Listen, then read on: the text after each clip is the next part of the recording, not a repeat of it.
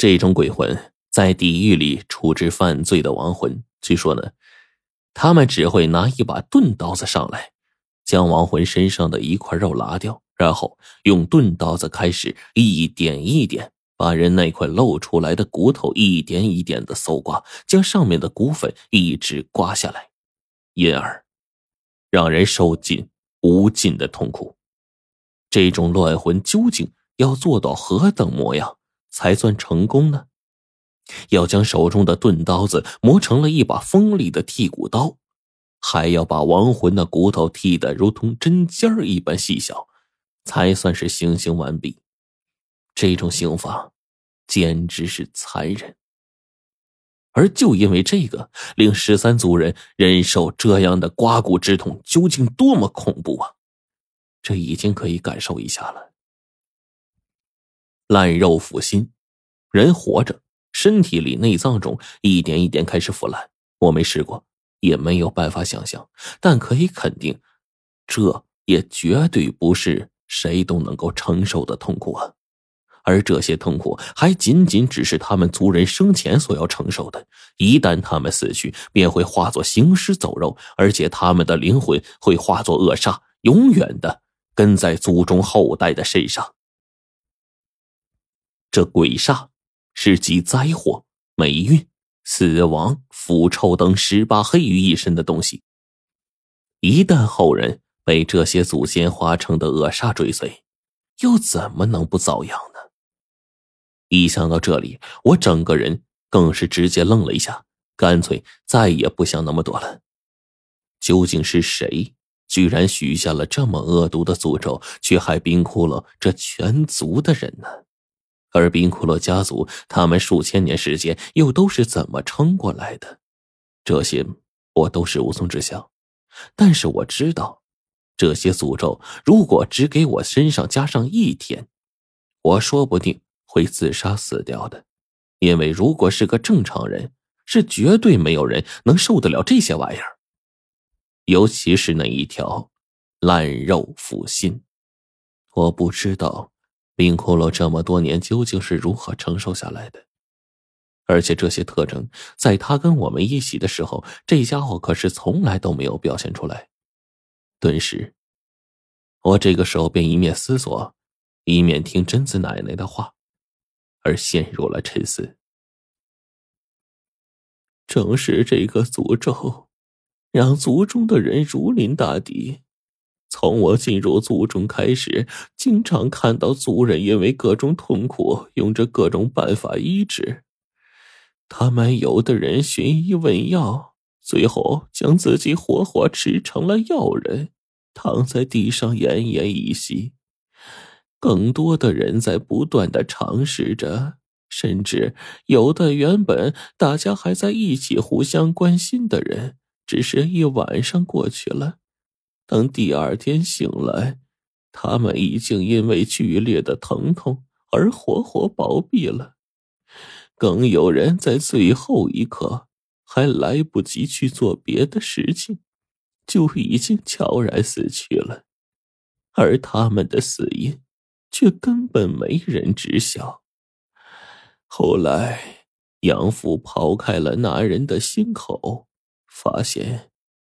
心脏早已烂成了腥臭的一团。贞子奶奶说到这儿，仿佛已经不只是在说自己这边发生的事情了，那是她的一段痛苦的回忆，痛苦到无法遏制的回忆。后来，我的养父那一代的十三用性命换来了一个方法。他学会了一种秘术，交给了族中的人，让他们用这个方法躲避诅咒。唉，跟随我们数千年的诅咒，最终在养父这块儿，也就是百年前开始，终于有所缓解。而我虽然是族中之人，却是被人收养。与族人们在血缘上并无关联，所以我没有中什么诅咒，只是每天看着他们痛苦，我也跟着痛苦。那其中还包括我的小弟小十三。在杨府死去之后，小十三就继任了十三。他应该就是你们口中冰窟窿的父亲了。这话题一转，转到冰窟窿父亲身上。而此刻呢，我跟火烈更是格外的专注，等着贞子奶奶给我们解谜。而此时，贞子奶奶便说：“等我的小弟继任了十三之后，族中已经没有多少人了。据说在禹王治水的时候，我们是一个足足有七百多人的大族，到周朝的时候，一度发展到四千。”随后，秦汉时期更是巅峰，足足破万，聚集在一处。然而，数千年过去了，从我离开的那一年开始，族中只剩下最后十七个族人。等我十年后执行任务，再路过那个看似平淡的小村子，那是七十年前。我的小弟，那一任的十三手下已经有了儿子，两个人几乎一模一样，但是他更加聪明，也更坚韧。他就是你们口中的冰窟窿。小弟央求我在执行任务的时候带一枚鳌鱼卵回来。鳌鱼是上古禁忌异兽之一，卵中含有极其神奇的力量。我的侄子，你们口中的冰窟窿，下一代十三，他被我跟他父亲亲手封入了卵中，被送到了一个友人的家里。那那个友人是谁啊？听到这儿，我忍不住疑问。便在这个时候，听到贞子奶奶带着哭腔，眼泪已经掉了出来。我只知道他姓胡，当时的他接受了那个任务，把我只有六岁的侄儿放入奥鱼卵中，因为族人到了这一代已经全都死绝了，只剩下他们十三父子。我的小弟。当时正值壮年，他说他还要努力努力，而儿子啊出生的太早了，他希望儿子在熬鱼卵中再孕养个几十年，在他年岁到达死去之后再出世，这样才能继承他的衣钵。从那之后，我就没有再见过小弟，再也没有见过小侄子。直到去年，我的手中拿到了这几张照片，我才激动的热泪盈眶。他还活着，看模样，只不过二十来岁，还很健康，很年轻。这家族中最后的希望，或许就落到他身上了。贞子奶奶此刻一叹。而我的内心深处更加的激动起来。